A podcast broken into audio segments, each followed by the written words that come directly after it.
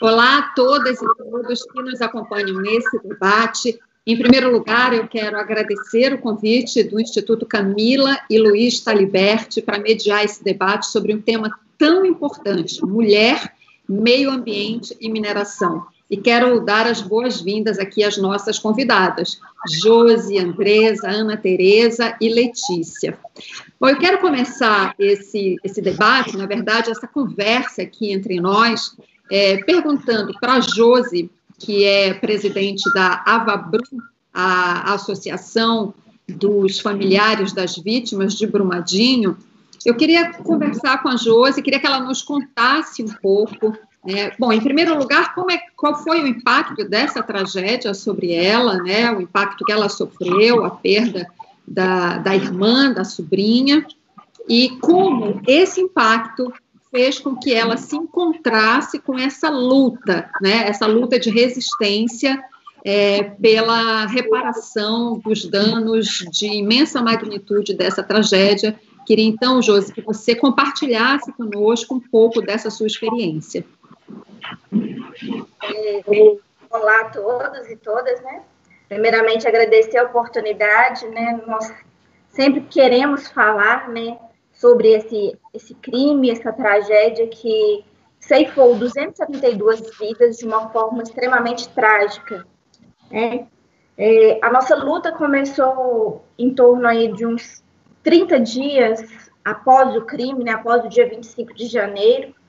É, nós não tínhamos informações né, dos nossos amados, é, então a gente começou a, a, mobilizar pessoas, a gente começou a se aproximar, eu me aproximei da Andressa, da Josiana Rezende, que é a Jojo, e com isso a gente foi aproximando né, várias famílias e se organizando para a gente ter a, a, informação que a gente, naquela época, a gente mais queria, que era ter notícias dos nossos, né, onde, onde estavam, é, na nossa cabeça ainda existia possibilidades de ter vida, né? Então a gente foi se encontrando e travando várias batalhas daquele dia em diante.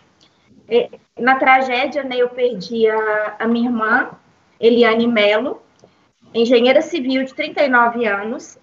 Ela estava grávida de cinco meses da Maria Lisa, né?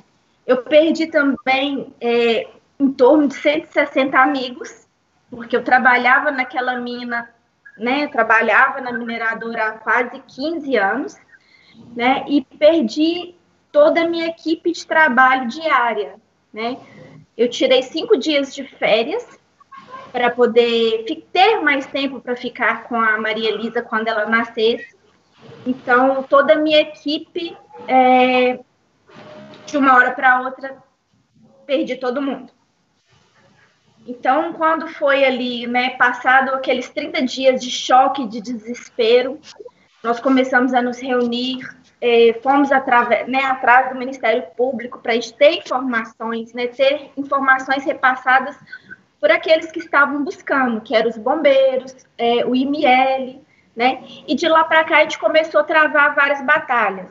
Né, a gente fez várias manifestações é, com relação ao IML, que na época faltava estrutura, faltava equipamentos para poder fazer a identificação das pessoas, né, que ali eram encontradas pelos bombeiros. A gente fez lutas para que várias lutas, né, para que as buscas continuassem, para que os bombeiros tivessem todos os recursos necessários ali à disposição, para que nada tivesse impacto, né, com relação aos encontros. É, no meio disso tudo, né, questão dos encontros dos bombeiros e do IML, a gente começou também a frequentar reuniões do Ministério Público do Trabalho, que falava sobre questões das indenizações. Né? Então, assim, a gente começou a se tornar referência de outras famílias, porque a gente conseguia, né, não sei como até hoje, a gente conseguia ir em todas as reuniões, e, e foi foi muito importante essa nossa participação e relato, né, de todas as coisas que a gente estava passando, de todas as, as retaliações que a gente passou nesse momento e de todas as violações de direitos que a gente estava. Né? Então, assim, a, a, associação ela foi se fortalecendo, foram chegando familiares, a gente foi virando referência, e de uma forma muito natural, em agosto do ano passado, né, nós fizemos uma assembleia e é, a associação foi formada, né? É, nós vamos conhecer aqui também a Andressa, que estava participando. Tudo isso, a questão de ter uma associação registrada surgiu de uma viagem que ela fez para representar os familiares na ONU, e lá ela não foi reconhecida como familiar. Né? Ela foi colocada como familiar informal, porque não tínhamos um CNPJ, não tinha uma associação. Então, a gente se deparou com essa necessidade, né? E a gente criou a associação, foi feita a, a, a quatro mãos, né? Todo, todos os familiares foram convidados a participar para a gente poder criar o estatuto, é, fazer a eleição lá da comissão, da diretoria. Né? E acabou que essa comissão que estava à frente desde março, né, não sei se porque todos os familiares conheciam a gente, acabou que a mesma comissão que estava lá desde o início, ela foi efetivada como diretoria da Avabrum. Oh, Josi, vocês já conseguiram hoje, quer dizer, passado um ano e meio dessa tragédia, já se sabe exatamente é, quantas são as mulheres que ficaram viúvas, as crianças órfãs, é, a gente sabe o número de vítimas, né? Mas a gente, a, a, das vítimas, das pessoas que morreram, mas tem as vítimas que ficaram, que sobreviveram. E a gente queria entender um pouco melhor é, esse cenário. É, vocês procuraram saber isso junto à empresa? A empresa, qual foi a reação da empresa a esse pedido de informação, para que vocês possam, como associação, ter esse quadro, esse cenário, digamos assim, é, do impacto verdadeiro né, dessa tragédia? Então, Cris, na verdade, é, são 272 vítimas, né? Para, para legalmente são 270 vítimas. As duas crianças nascituros nós consideramos como vítima, mas legalmente elas ainda não, não né, estão em processo ainda de reconhecimento, mais uma violação né, ao direito da mulher, abortar é crime, e a questão dos nascituros, a gente teve que, está tendo que batalhar para que essas crianças sejam reconhecidas como vítima. Foram 61 mulheres vítimas desse crime e 211 homens, né? Mas essa questão dos dados censitários, por exemplo, de quantas viúvas ficaram, quantos órfãos, qual é a faixa etária desses órfãos, que também é muito importante, se eles são maiores de 18, menores de 18, quantas mães, qual que é a idade né, aproximada dos pais, né, que a maioria é idoso. Né? Então, assim, essas questões dos dados censitários nós ainda não conseguimos. Nós solicitamos isso para a empresa, nós solicitamos o apoio a isso ao Ministério Público do Trabalho, né? E nós ainda estamos na luta para conseguir todas essas informações que até o momento não nos foi passada. É, que é uma informação muito importante, né? Isso tem que ser bastante cobrado da empresa. Em algum momento, é, eu tenho certeza que nesse processo de luta e de resistência da Avabrum, vocês vão conseguir esses dados para que as devidas responsabilidades sejam cobradas, né? Queria falar agora com a Andresa, queria também que a Andresa falasse para a gente um pouco é, do impacto que, que essa tragédia teve na vida dela, e aproveitando a informação que a Josi deu, né, sobre é, é, esse evento que você participou na ONU, que você contasse para a gente como foi isso, né, esse, esse processo, inclusive, em que você foi considerada, digamos assim, né, uma uma parente, uma vítima informal, digamos assim, né? Explica para gente como foi isso, Andresa. Boa tarde a todas. É um prazer e uma honra estar aqui hoje, junto a esse grupo tão seletivo para discutir tema né, extremamente relevante, que são as mulheres, meio ambiente e mineração. É, agradecer ao Instituto Talibert pelo convite e dizer que esse crime ele trouxe um, um impacto que é para o resto das vidas, das nossas vidas. Eu, enquanto mãe de um único filho assassinado no dia 25 de janeiro, às 12 horas, 28 minutos e 30 segundos, me sinto hoje uma pessoa vazia, é, vazia de saudade, mas cheia de coragem e esperança para seguir lutando. Né? para quem é mãe, está nos assistindo, sabe muito bem onde que bate o coração da gente. E é, e é no corpo do filho nosso coração. Então, no dia 25 de janeiro, a Vale silenciou meu coração. E passei alguns dias acamada, sem, sem conseguir reagir, né? em choque, esperançosa de que aquele portão abriria e meu filho retornasse para casa, como era todos os dias. Né? Bruno tinha 26 anos, recém-formado em engenharia, menino de luz e encanto. E numa determinada noite eu sonhei com Bruno. E ele, nesse sonho, me perguntou assim: mãe, a senhora não vai vir me buscar? E eu acordei naquele dia, e no sonho eu respondia para ele: filho, me fala onde você está, porque eu vou agora, vou nesse minuto. E ele, nesse momento no sonho, ele virou o telefone, eu via ele vestido de branco, e como se ele estivesse numa cama de hospital. No outro dia eu levantei, fiz a oração que faço todos os dias, e de lá para cá eu não parei nem um dia e nem uma noite. Faço luta diária. É, e uma dessas lutas, né, eu fui convidada é, e respaldada pela Comissão das Famílias dos Não Encontrados a ir numa atividade em Genebra, pela ONU, uma reunião que eles estavam tendo, para fazer a denúncia dessa tragédia criminosa e gritar por socorro. E, em determinado momento, eles fizeram, então, um documento, e, para nossa surpresa, aquele documento aparecia que era uma associação, né, era uma mãe é, informal. E aquilo nos incomodou demais, porque na informalidade você não representa. Na informalidade, a dor, ela não tem nenhuma alteração. O sofrimento, a angústia, a procura, para isso eu tinha legitimidade. Mas para falar em nome das famílias e para fazer a luta necessária, nesse momento, é, eu fui identificada assim, informal. E ao retornar, né, trazendo a ata, trazendo ali a bandeira de luta também, nós nos organizamos e fundamos, então, em 9 de agosto, a Ava Brum, que é a Associação dos Familiares de Vítimas e Atingidos do Rompimento da Barragem do Córrego do Feijão, em Brumadinho. A Ava Brum, associação que tem é, extremo orgulho em fazer parte, porque eu vejo nela a bandeira de luta, a bandeira de escuta e a representatividade que as famílias necessitam para continuar honrando as nossas joias.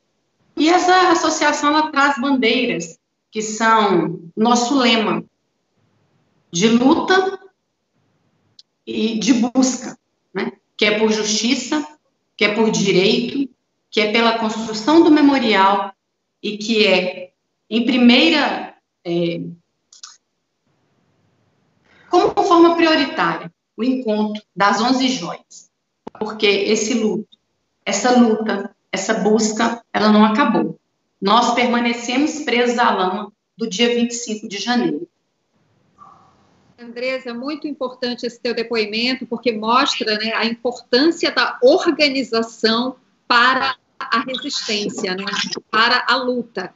Então, isso mostra como ah, as mulheres, enfim, as vítimas, que vocês também são, por serem parentes dos que morreram, é, mostra como essa luta de vocês está só no começo e como ela é importante, né? Muito, muito interessante esse, esse teu depoimento. É, eu queria passar, e falando de luta e resistência, eu queria passar agora, queria conversar agora com a doutora Ana Tereza, que é promotora do Ministério Público de Minas Gerais, que tem tido uma atuação junto às mulheres e queria que, então, a Ana Tereza explicasse para a gente, contasse como tem sido esse trabalho, o que, que você tem é, percebido e vivido com essas mulheres nesse trabalho. Tá joia, Cristina. Primeiramente, boa tarde a todas e todos. Eu quero dizer que para mim foi uma honra, né, esse convite para poder estar aqui hoje nesse bate-papo com vocês e, portanto, agradecer né, a Helena, fundadora do Instituto, e aproveitar esse momento aqui para parabenizar também pelo ano, né, do Instituto, que, que, que enfim, vem fazendo um trabalho é, maravilhoso e coincide com o ano e seis meses dessa tragédia humanitária de dimensão inimaginável, né? Com pouco que a gente conseguiu ver aí já da fala da Josi, da fala da Andressa, um ano e seis meses, é, e as crianças ainda perguntam se o pai vai voltar. Um ano e seis meses, e ainda há, de fato, familiares que esperam pelo retorno de seus parentes. Um ano e seis meses, e o zoar do enxame de helicópteros que voavam com corpos ainda certamente ecoam nas mentes dos atingidos. Um ano e seis meses, e ainda há familiares que, como bem dito aí pela Andressa, ainda esperam pelo encontro de suas joias, em um luto que não chega e que ao mesmo tempo é permanente, pelo que eu venho acompanhando dessas famílias. Um ano e seis meses, e embora possa ter se apagado um pouco do noticiário nacional e internacional, em Brumadinho o desastre é ainda muito presente e é vivido diariamente por todas essas pessoas que foram atingidas por esse desastre, que ainda se organizam em manifestações que, por vezes, a empresa tem tentado abafar e tem tentado calar. Então, parabéns ao Instituto por dar voz a quem ainda precisa de falar, a quem ainda tem muito a falar, como disse a Josi, e a quem ainda grita e clama pela justiça. Bom, é, eu atuo em Brumadinho desde o desastre, né, do, no rompimento das barragens, e acompanho de perto a luta de todas as pessoas que foram atingidas é, pelo desastre. E, de fato, a gente nem precisa tecer comentários da magnitude né, desses danos, de uma lama que engoliu pessoas, engoliu casas, engoliu plantações, propriedades rurais, vegetações, animais, engoliu junto com ela projetos de vida, modos de vida, lazer, sonhos, memórias individuais e coletivas, enfim. Engoliu, como disse a Josi, 272 vítimas. Essas 272 pessoas não podem, com o passar do tempo, virar estatística. Elas eram joias, como aqui a Josi e a Andressa falaram muitas vezes.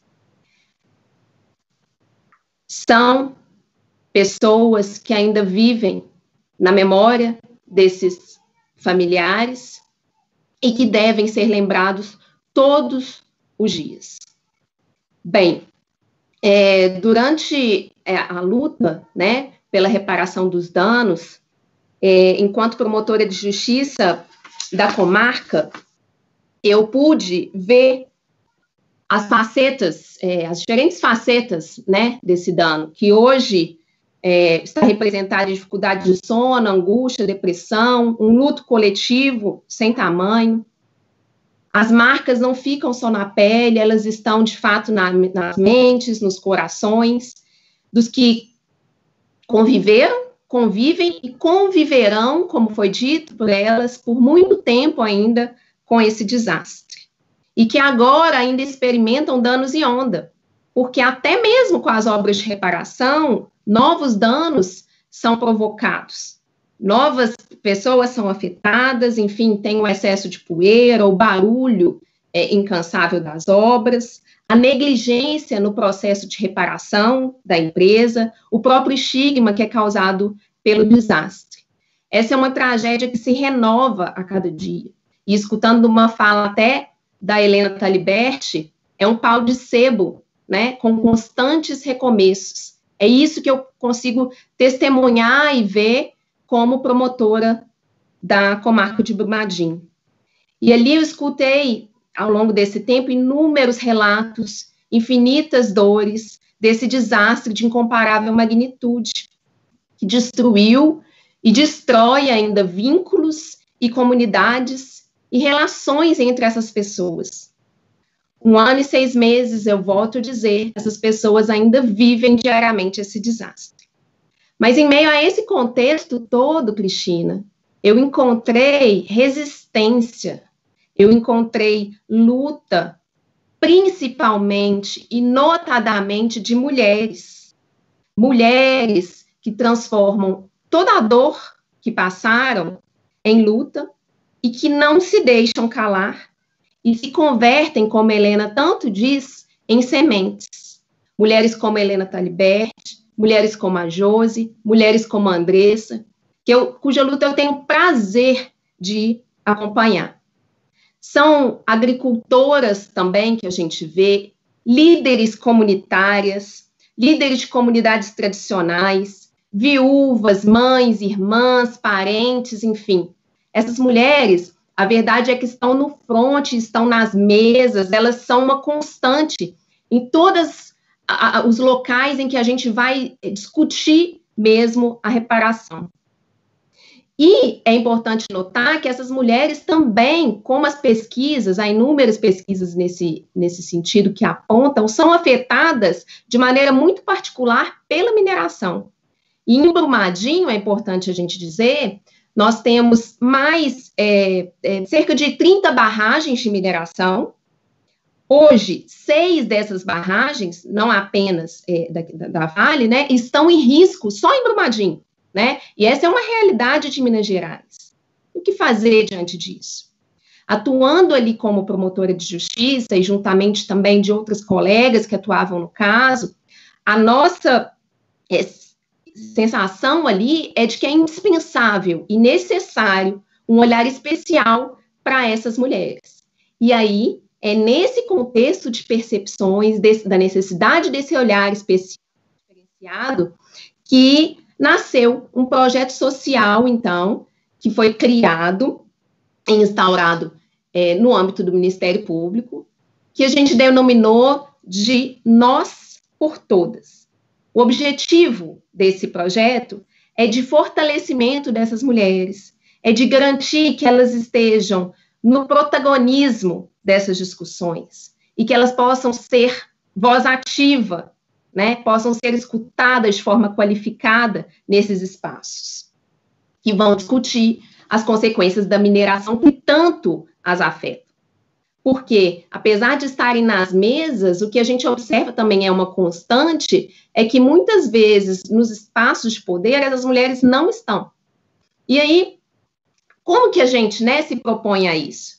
A gente tem feito, né, primeiro você trabalha com mobilização e a identificação de lideranças locais, né, com o objetivo, então, de que é, é, a gente consiga agregar e chamar essas mulheres, e ali a gente realiza rodas de conversa.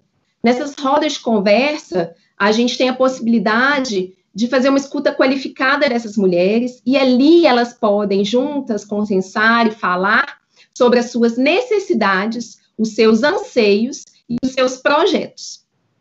É, a gente trabalha também com a identificação, então, dos equipamentos públicos que vão poder ser utilizados e das instituições parceiras que vão poder trabalhar junto para apresentação dos projetos e avaliação por essas mesmas mulheres.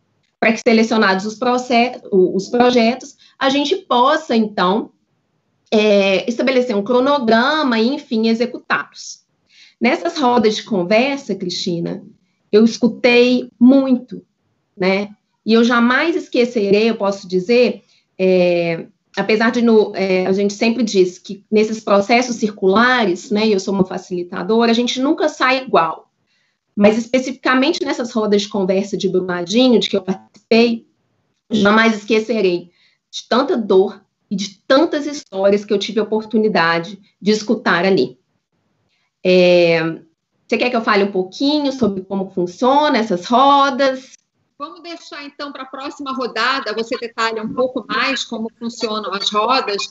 É, eu queria aproveitar alguns, digamos assim, algumas deixas que você me deu na, na sua fala, porque você falou de impactos muito importantes que têm que ser enfrentados, né, debatidos. A gente vê pela sua fala como os impactos da mineração né, são, são múltiplos né, sobre a vida dessas pessoas que moram perto desses grandes complexos industriais, né, que vai desde a morte da, dos seus entes queridos, né, até vários outros impactos que ficam se desdobrando. Então, são tragédias que não são limitadas, digamos assim, àquele dia em que elas aconteceram. Né? Desdobra por muitos anos e isso reforça a importância dessa luta. As pessoas, as mulheres, enfim, as pessoas atingidas têm que se preparar para uma luta que é muito prolongada. Eu queria aproveitar também, é, falamos muito aqui das perdas humanas, né? Então, de imensa magnitude, e nós temos também as perdas ambientais. E aí eu quero chamar para a nossa, nosso debate a Letícia, que é uma pesquisadora, que tem atuado nisso, é, e tem atuado, inclusive, nos desdobramentos do desastre de 2015 da barragem da mineradora Samarco em Mariana. Então, Letícia, eu queria que você trouxesse um pouco para a gente essa sua experiência, falar um pouco dos impactos ambientais que você, você trabalhou, inclusive, com os índios Krenak. Queria que falasse um pouquinho para a gente sobre isso. Obrigada, Cristina. É, é, um prazer né, passar essa tarde discutindo com, com mulheres símbolos de resistência contra essa grande indústria que é a mineração, é, que, como todas já trouxeram nos depoimentos, tanto, tanto tem destruído o nosso Estado e as vidas e redes é, tão potentes que a gente tem aqui enquanto, enquanto comunidades, enquanto populações em Minas Gerais. É, agradecer também ao Instituto Camila Luiz Calibetti, parabenizando aí pelo ano de trabalho, mas também me solidarizando, né, mais uma vez aí, com todos os familiares das vítimas fatais do rompimento da barragem em Correio do Feijão, mas também com todos os atingidos e atingidas da Bacia do Paraupeba, da Bacia do Doce e dos outros tantos empreendimentos de mineração que a gente tem, principalmente em Minas Gerais.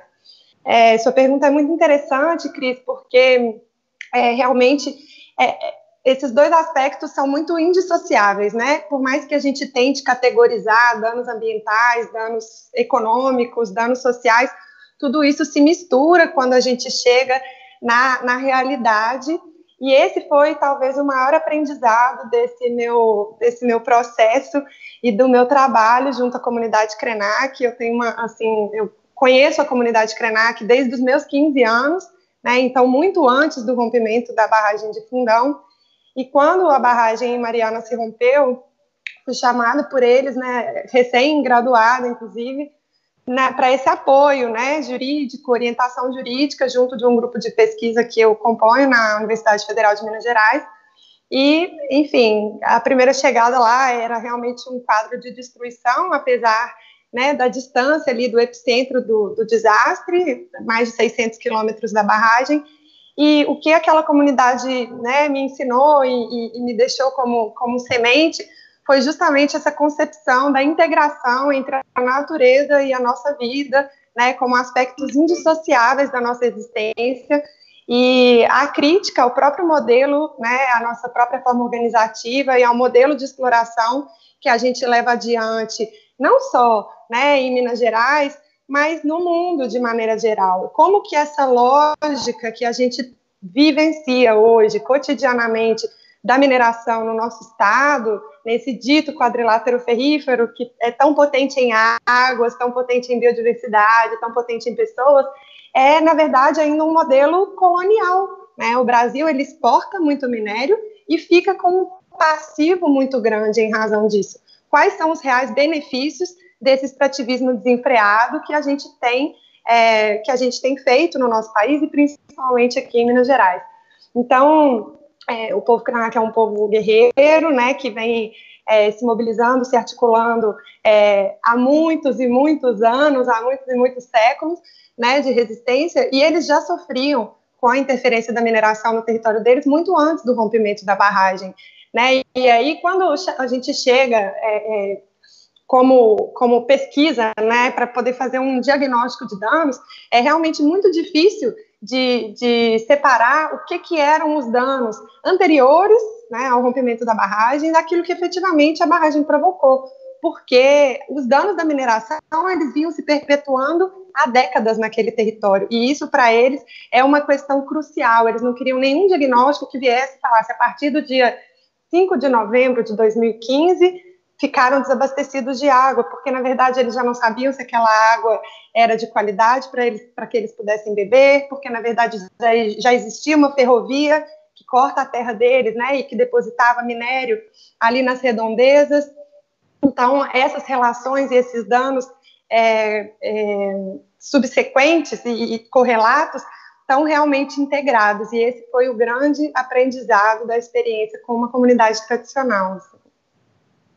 É, então a gente está vendo aí que é, é, o assunto é, é, muito desafiador, né? O impacto da mineração é uma coisa que tem que ser é, muito estudada, porque é, ele se desdobra realmente por vários aspectos. E como a Letícia lembrou agora, né? A gente tem que lembrar que a mineração em Minas Gerais começou com o ciclo do ouro e os danos, né, na verdade, eles vêm se somando, né? e aí até acontecerem esses desastres de mineração com essa, é, digamos assim, é, agora nessa fase contemporânea da mineração, e é isso, eu, eu que escrevi sobre esse assunto, escrevi o um livro sobre o desastre de Mariana, essa é uma inquietação que eu tenho, que eu acho que todo mundo que está aqui nesse debate tem também, é, é justamente isso. Se a gente pensa na mineração lá atrás, né? Os processos eram predatórios e tal, porque não se sabia, né? Não se tinha todo um acervo de conhecimento que se tem hoje.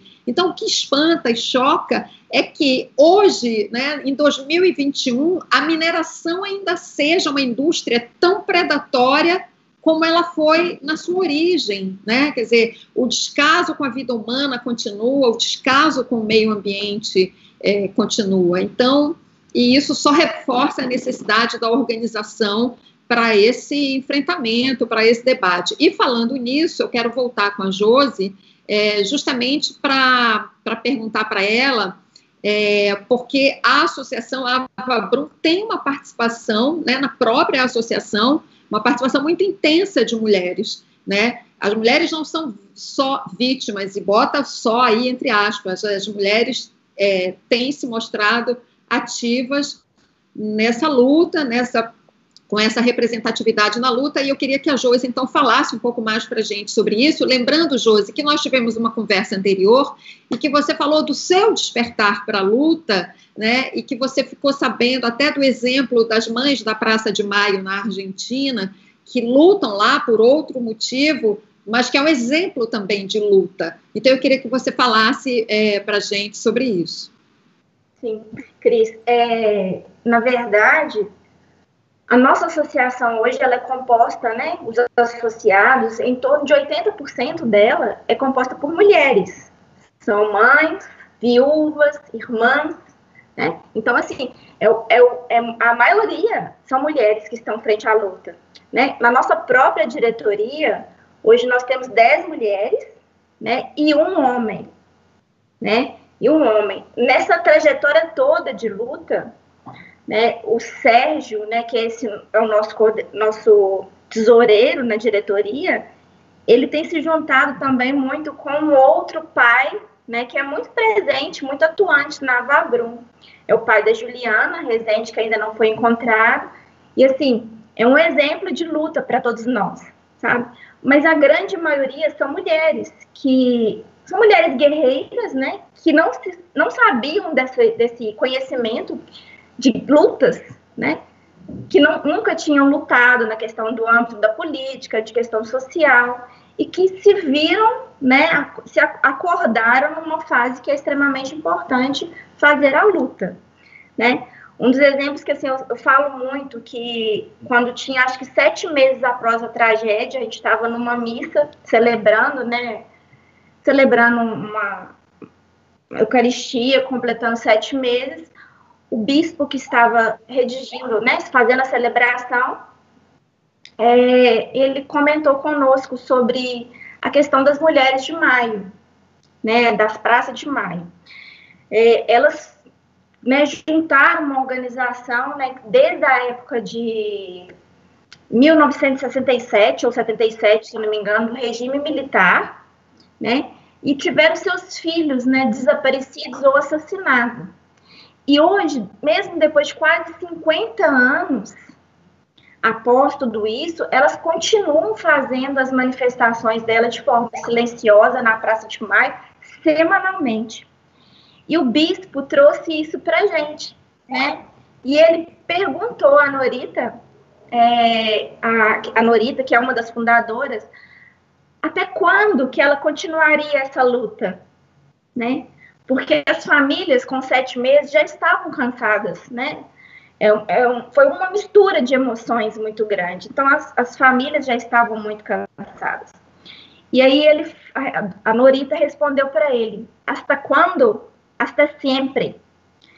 E aquilo para mim, né, caiu como uma luva, né? Eu não vou lutar ali apenas pelo encontro da minha irmã que demorou 70 dias, né? A gente não poderia lutar por pelo Bruno, filho da Andressa, que foi encontrado com 105 dias, né? Nós tínhamos que continuar essa luta, né? E ainda nós vamos continuar na luta, né? Hoje ainda tem 11 pessoas que não foram encontradas.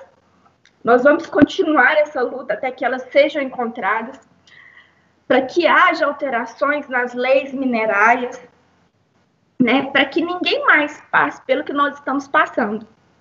E essa questão das mulheres da Praça de Maio, ela veio à tona também num evento que foi feito aqui em Brumadinho, pelo projeto da Arte Abraça Brumadinho com Carlos Neto, que ele trouxe um depoimento da Norita para gente. Isso foi um alento, né? Porque ela falou ali quase 45 anos, né? Depois de tudo isso que ela começou, ela falou conosco: olha, o coração de vocês vai continuar sangrando, mas vocês precisam continuar a luta, né? E de lá para cá é isso que a Vabrum faz, né? Todos os associados, e a diretoria faz. É um pouquinho de luto e um pouquinho de luta. Porque não é fácil estar na frente de uma luta dessas com o coração totalmente rompido, né? Então, é isso nós nos tornamos, é um pouquinho de luta e um pouquinho de luto, para que a gente possa conseguir honrá-los. Josi, deixa eu aproveitar, você mostrou as fotos, né, dos que, dos que, dos que ainda não foram encontrados. Sim. Mostra também, é, mostra também e bota na frente do seu rosto para a gente poder enquadrar bem a foto da sua irmã e da sua, e da sua sobrinha, para que a gente possa visualizar bem. Bota assim, bem na frente do teu rosto. Isso. Isso. Essa é minha irmã, né, Eliane, de 39 anos, e sua bebezinha, de 5 meses, a Maria Elisa muito importante que você está falando aqui da força, né? Da, da força que vocês precisam para essa luta e como vocês encontraram essa inspiração no caso, no exemplo, né, das mães da Praça de Maio, das mães e da avós da Praça de Maio, com essa postura, né, de, de, de tanta fortaleza, né, hasta sempre, a luta é para sempre. É, eu queria aproveitar uma coisa que você falou, muito importante, que é a luta pelas, pelas mudanças nas leis do setor mineral, e, a, e, queria colocar a Andresa nesse debate, porque eu me lembro também de uma conversa anterior que nós tivemos, em que a Andresa falou que as leis, na sua maioria, são feitas por homens, né, que não, não, não viveram esse, esse, essa tragédia. Eu queria que a Andressa falasse um pouco de, dessa participação dela na luta, nessa luta, e desse ponto de vista feminino, Andressa. É, dentro dessa temática, né, da questão é, da necessidade de alteração nas leis, que é o Plano Nacional de Segurança em Barragens, é, é um tema que está atrelado ao parlamento ao executivo, ao legislativo. É, eu vou retomar um pouco o que a doutora Ana Tereza colocou a respeito da segurança das barragens. Ela citou Brumadinho, ela citou também é, as inúmeras barragens que tem em Minas Gerais e que nós não sabemos é, da segurança que essas barragens têm. Na verdade, a certeza que traz no nosso coração é da insegurança. da certeza que nós temos uma bomba relógio em nossas cabeças, né? Então, eu penso do desafio de alterar e de aprovar essas leis o quanto antes, para que é, o crime cometido em Brumadinho, ele não se repita, para que a dor dessas 272 famílias não se repita, porque ali foram 272 corações calados e milhares de pessoas que vão carregar isso para o resto de suas vidas. Né? Então, eu moro em Mário Campos e eu convivo com a questão da mineração predatória há anos. Eu só vejo esses trens passando para lá, para cá, deixando poeira, deixando doença, deixando rastro de destruição. E enquanto não teve a ruptura da barragem em Mariana, e agora mais latente ainda em Brumadinho, não consegui imaginar quão é, prejudicial a falta de leis que enrijecem a exploração do minério. Né? O minério ele é um bem que não é renovável. Onde ele está, só sobrevive ele mesmo. Então, em um momento ou outro, esse bem, ele acaba. E o que fica? Né? Então, nesse âmbito hoje, enquanto parlamentar, eu percebo o quão é, as pessoas são refém dessa, dessa mineração. Né? As pessoas ficam refém porque elas têm medo de perder o emprego, elas têm o medo de perder a sua renda. Então, isso faz com que nós é, nos tornemos, é, é, assim, vítimas mesmo dessa, dessa exploração mineral. Qual é o caminho, então, para a gente conviver com mais harmonia e preservando o que há de mais é, essencial, que é a vida? Nós precisamos do emprego, nós precisamos da renda, nós precisamos né, disso para continuar vivos. Mas sem CPF não há mineração, sem CPF não há conquista de bem, porque sem a vida acabou tudo. Né? Então eu penso que é, hoje nós precisamos ter mais agilidade quando o tema se trata de vida, quando o tema se trata de Plano Nacional de Segurança em Barragens. Essa é a nossa esperança para que haja, de fato, responsabilidade. Hoje, o parlamento, tanto o executivo quanto o legislativo, né, não só o parlamento, ele é composto por sua maioria de homens. Então, ali, na maioria das vezes, nós não temos discussão da pauta da mulher, do cuidado com a vida, porque nós que estamos, é, que fazemos a travessia com os pés descalços, é que sabemos onde nos dói mais, né? A maioria brasileira é mulher, os espaços de luta, em sua maioria, é composto por mulheres, os espaços de discussão e de construção, ele é composto por mulheres, e quando nós vamos para o espaço de decisão, o espaço, em sua maioria, é composto por homens. Então, nós precisamos muito é, rever esse, esse papel, de fato, na mulher em toda é, a sua cadeia, para que as políticas públicas, para que esse Plano Nacional de Segurança de Barragens, para que tantas outras mudanças necessárias, elas aconteçam tendo esse olhar, né? o olhar do cuidado com a vida, o olhar do cuidado com a cidade, com o país.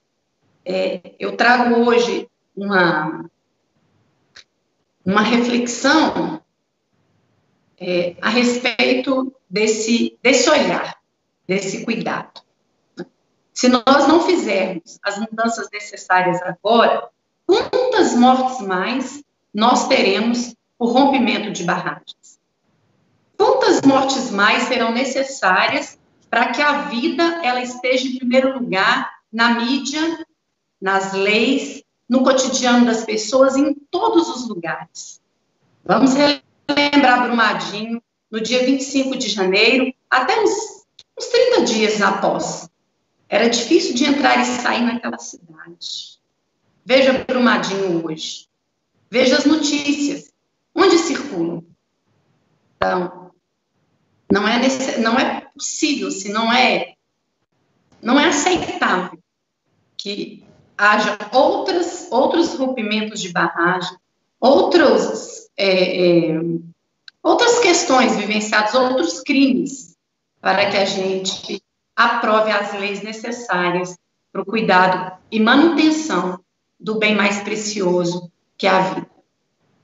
É, Andresa, a legislação está sendo discutida no Congresso Nacional e, e, e, esses dois desastres, Mariana e Brumadinho, eles realmente mostram, né, escancaram a necessidade de ter uma, uma legislação rigorosa é, com as barragens e que a fiscalização também seja rigorosa. Não basta ter a legislação, tem que ter o cumprimento dela, a fiscalização para ver se ela está sendo cumprida. Bom, e falando justamente na necessidade de mudança dessa legislação, a Letícia tem acompanhado esse debate, essas discussões, e eu queria que a Letícia trouxesse um pouco para a gente, então, da experiência dela no acompanhamento dessas questões, como é que está esse debate, o que, que a gente pode esperar em termos de uma melhora na legislação sobre barragens, Letícia. Colocações da Andresa são essenciais, assim, né? A gente, em termos de reparação, a gente não pode pensar é, em relação a esses essas graves violações de direitos que a gente verifica nesses casos, apenas em restituir a situação em que as pessoas se encontravam antes. A gente também precisa pensar na alteração das circunstâncias estruturais que foram capazes de gerar né, essa, esse quadro de destruição. E uma das formas de fazer isso é justamente através dessas alterações legislativas. É importante lembrar que depois do rompimento da barragem de Fundão, né? Apesar de uma grande mobilização da sociedade civil, inclusive capitaneada pela Associação é, do Ministério Público, na iniciativa do projeto Mar de Lama Nunca Mais, é, a lei não foi alterada, nem mesmo no nível estadual, né? E foi preciso, infelizmente, que acontecesse Brumadinho para que essa legislação no âmbito é, da, do, da Assembleia Legislativa de Minas Gerais fosse finalmente alterada, trazendo então é, uma política de segurança de barragens mais rígida para o Estado, né, ainda pendente de regulamentação, ainda com bastante pontos polêmicos, mas depois de Brumadinho, é, foi instaurada uma comissão externa no âmbito da Câmara dos Deputados, que ao final dos trabalhos também fez é, mais de 10 propostas né, de projetos de lei de alteração de diversas naturezas, então, desde reforma na seara tributária, na seara da política de segurança de barragens, uma política nacional de atingidos por barragens, é, um incremento penal né, também na responsabilização aí dos responsáveis, enfim. É, e, infelizmente, a tramitação desses projetos é, não avançou muito. Né? Alguns deles foram votados na Câmara dos Deputados, é, mas é, cinco deles continuam parados no âmbito da Câmara dos Deputados e a tramitação no Senado também não, não avançou muito. O que seria importante, né, para além dos pontos já garantidos na legislação estadual, na Lei 23291, é, seria realmente, como, a, como você menciona, Cris, é, o fortalecimento aí dos órgãos de fiscalização do Estado, né, um incremento e a chamada de responsabilidade para o próprio poder público da fiscalização das estruturas ou das atividades de mineração e a garantia de independência dos estudos. É, não é possível, não é admissível que as barragens ou que os estudos de projeção de impacto sejam feitos por aquele que causa o dano. Né? Qual é o grau de confiabilidade que a sociedade civil tem né, a essa altura em uma atividade que é predatória, que é destrutiva, e, e, no final das contas, o poder público não tem as informações consolidadas, não tem bases confiáveis de dados, porque todas elas estão baseadas na autodeclaração do empreendedor. É, isso tem avançado pouco a pouco, mas é preciso que a gente continue forte, unido e na resistência para ir além. Uma coisa que sempre me chama muita atenção, tanto no caso de Mariana quanto no caso agora de Brumadinho, é que a empresa ela tenta trazer para si né, essa tarefa de dizer quem é ou quem não é atingido, ou quais são os danos que essas pessoas sofreram. E é muito claro que não cabe à empresa categorizar esses tipos de dano, né? É, não existe uma hierarquia de dores, não existe uma hierarquia de danos. Cada dano é vivenciado, né? E as afetações são diversas, de, diversas naturezas, e, e, é preciso, então, também chamar a responsabilidade do poder público na, na gestão e na governança é, da política e do processo de reparação. Eu queria agora que a Ana Tereza, então, falasse para a gente do projeto das rodas de conversa, como é que tem sido esse processo de escutar as mulheres, e queria que você falasse também do, um pouco do impacto emocional que você deve estar observando é, na vida dessas mulheres, como muitas vezes esse impacto acaba se tornando uma doença também. Eu observei isso no caso de Mariana, é, é um, um, impacto que nem sempre é visível, né, mas que, é, que acontece e, e, muito forte, provocando danos imensos para essas pessoas. Ana. Essa pergunta, assim, ela é muito é, emblemática, assim, nesse ponto, nesse aspecto que trata dessa questão da saúde mental e que se manifesta, às vezes, em até outras dores no nosso corpo, né? E a, e a pessoa pensa que está é, é, com um tipo de doença e, na verdade, a doença ela é ainda mais grave porque ela é realmente é, mental. Em Brumadinho, a gente acompanha esse processo também, desse aumento é, na, na procura pela, pelo tratamento da saúde mental, uso de ansiolíticos, né, foi aumentado, exigindo do município que se fortalecesse no âmbito da rede municipal para conseguir garantir esse atendimento. Há um procedimento, inclusive, no âmbito da promotoria, a respeito da saúde mental nas escolas, né, porque a gente tem situação ali de escolas em que uma sala de aula tinham inúmeros alunos que eram vítimas muito é, é, é, é afeta, é, afetadas muito intensamente, porque tinham perdido ali pessoas muito próximas, né, no, no, no desastre. E nas mulheres, especialmente, eu fico admirada com a força que elas apresentam nessas lutas, mas a gente não pode esquecer dessa questão que fica por trás e às vezes invisível ali numa mesa, mas que na hora que você faz uma escuta mais qualificada, você vê. Eu não foi é, nenhuma nem duas vezes que eu estava atendendo uma mulher na promotoria de justiça e elas desabaram, né? E não só mulheres, né? Mas aqui falando especificamente das mulheres, é, isso acontece né, com frequência. E nessas rodas, a gente pode experimentar e ver de forma muito direta a intensidade dessa dor e de como ela pode, de fato, afetar a mente. A gente fica é, preocupada um pouco com que, na linha do que disse a Letícia a respeito dessa questão da categorização da dor, porque esse desastre ele é tão intenso e tão profundo e causa tantos danos que além desses danos que ele provoca, o dia a dia ali no convívio com esse desastre, no processo de, de reparação, ele gera, além da desagregação do tecido social que já tinha acontecido, uma acentuação das divisões nos territórios, né? De uma pessoa que é, se vê mais afetada pela outra, porque de fato elas são atingidas de forma diferente, mas passa a não reconhecer ali o dano do outro.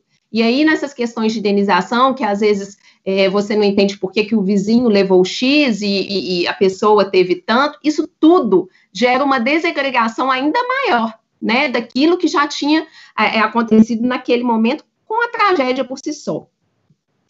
Então, é, percebendo é, essas questões também, as rodas de conversa, elas foram planejadas para poder criar um fortalecimento do vínculo entre essas mulheres.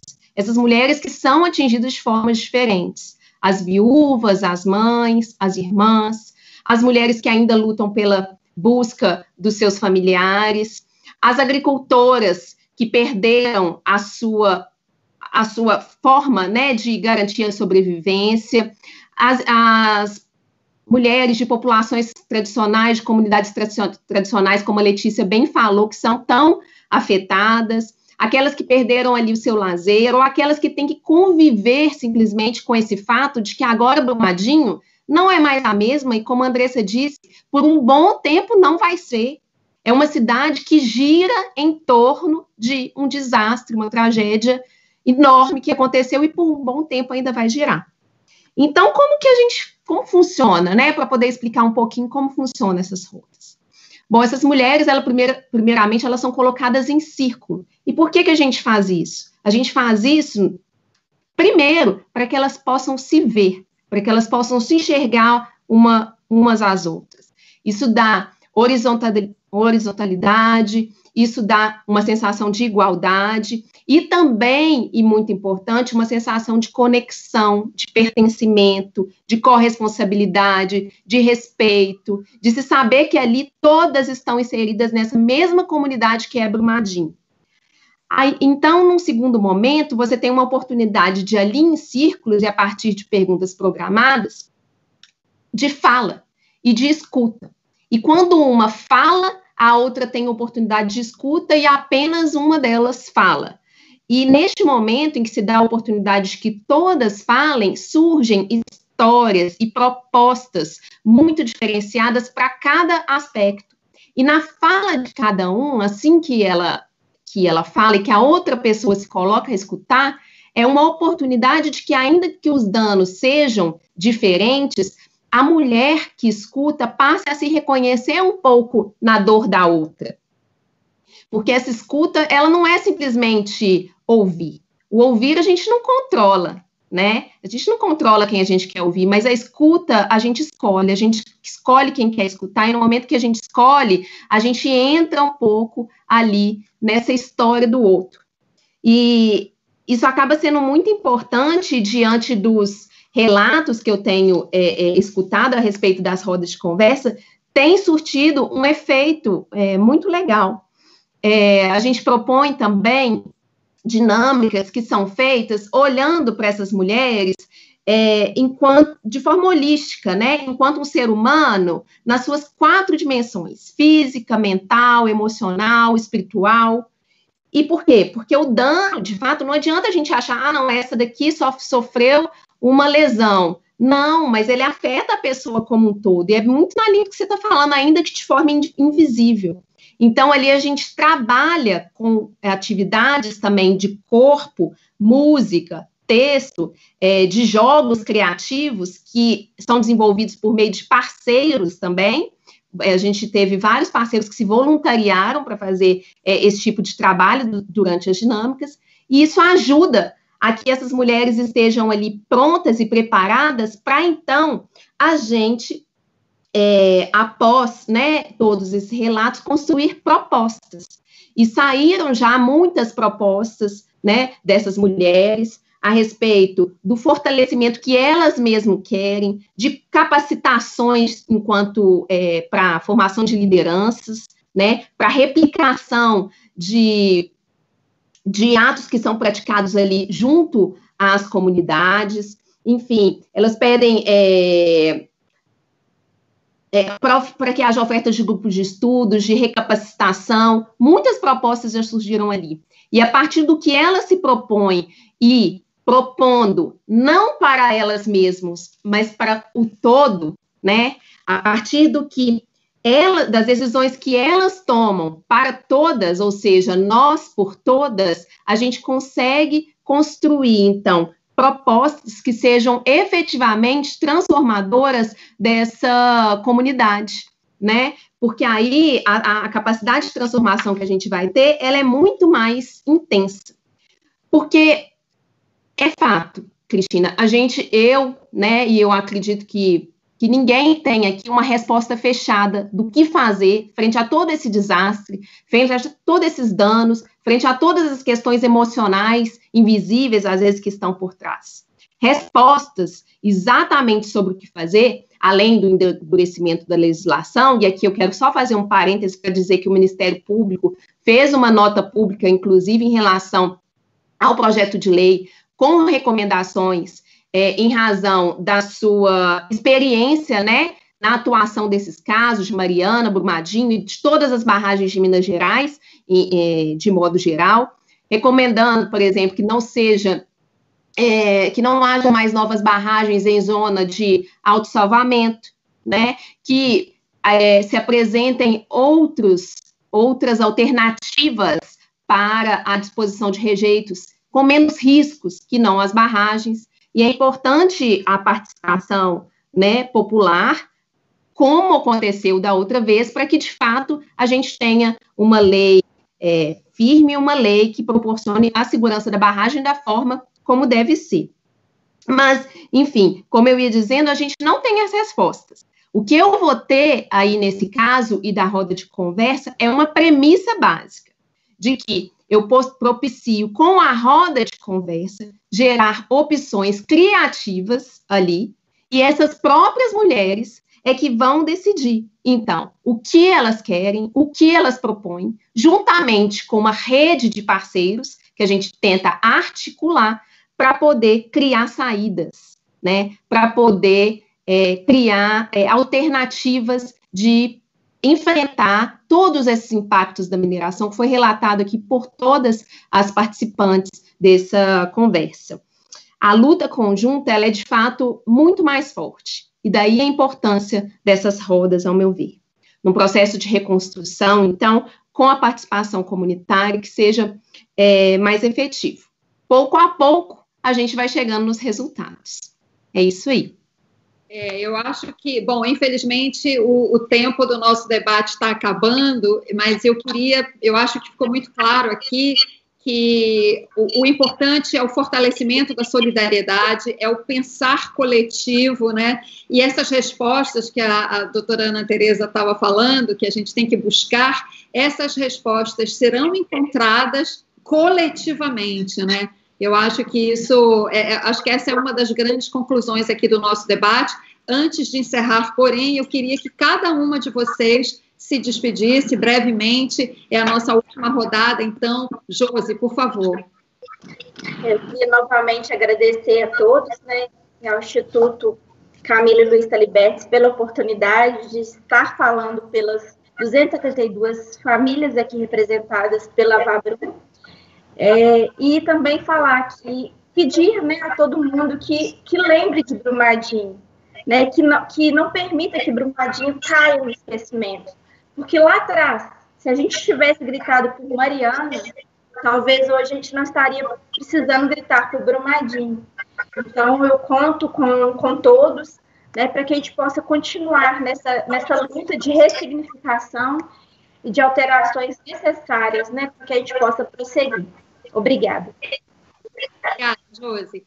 É, Letícia, Letícia, por favor. É, junto com meus agradecimentos, eu acho que eu trago é, também uma palavra de obrigada para todas vocês que dividiram o debate comigo. Foi uma tarde muito prazerosa.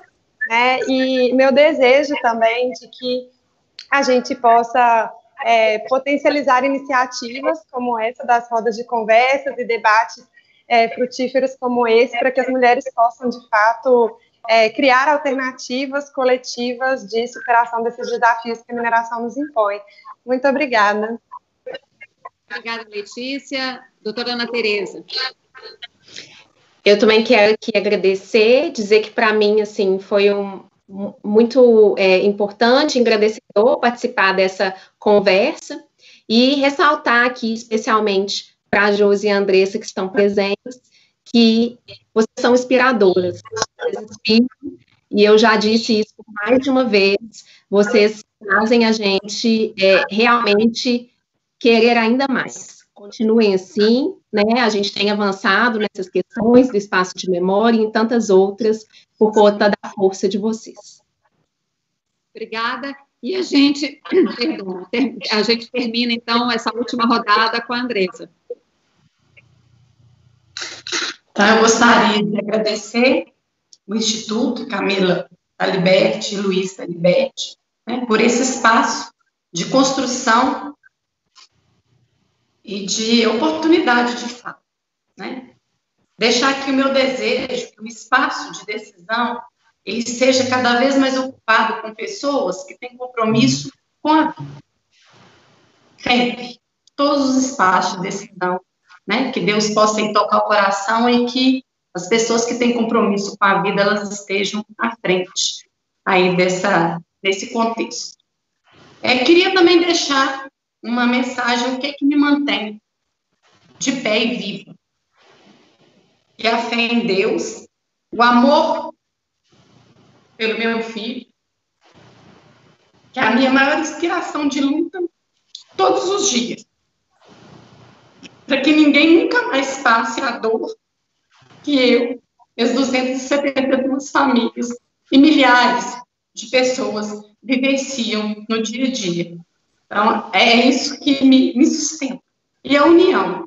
Porque momentos como esse, né, compor uma associação como a Vabrum, estar aí ajudando as famílias a erguerem, a lutar por justiça, pela busca de reparação, pelo encontro das joias, por dignidade. É isso que me sustenta e que nos sustenta.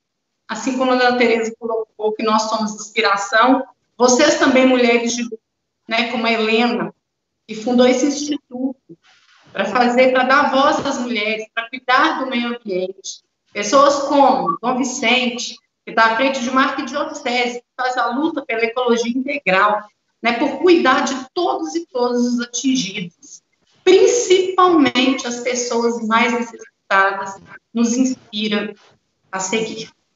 Muito obrigada.